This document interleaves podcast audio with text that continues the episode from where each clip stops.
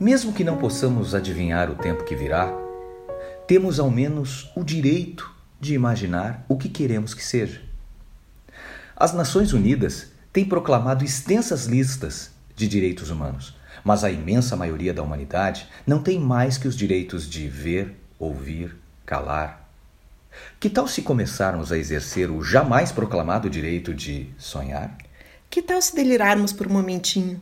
Ao fim do milênio, vamos fixar os olhos mais para lá da infâmia para adivinhar outro mundo possível. O ar vai estar limpo de todo veneno que não venha dos medos humanos e das paixões humanas. As pessoas não serão dirigidas pelo automóvel, nem serão programadas pelo computador, nem serão compradas pelo supermercado, nem serão assistidas pela televisão. A televisão deixará de ser o membro mais importante da família. As pessoas trabalharão para viver em lugar de viver para trabalhar.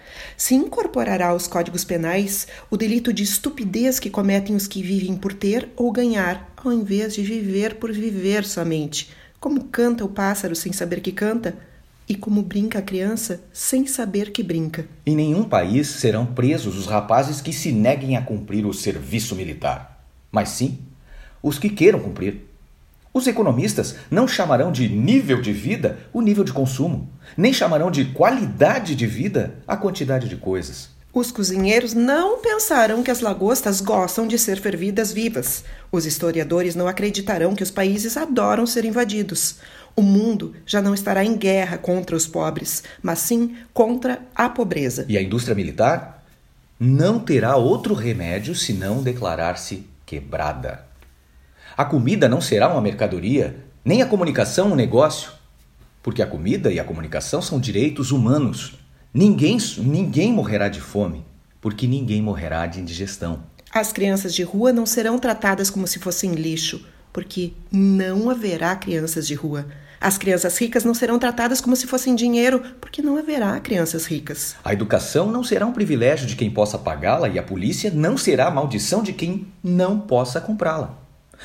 A justiça e a liberdade, irmãs siamesas, condenadas a viver separadas, voltarão a juntar-se, voltarão a juntar-se bem de perto, costas com costas. Na Argentina, as loucas da Praça de Maio serão um exemplo de saúde mental, porque elas se negaram a esquecer nos tempos de amnésia obrigatória. A perfeição seguirá sendo o privilégio tedioso dos deuses, mas nesse mundo é, nesse mundo avacalhado e maldito, cada noite será vivida como se fosse a última e cada dia como se fosse o primeiro.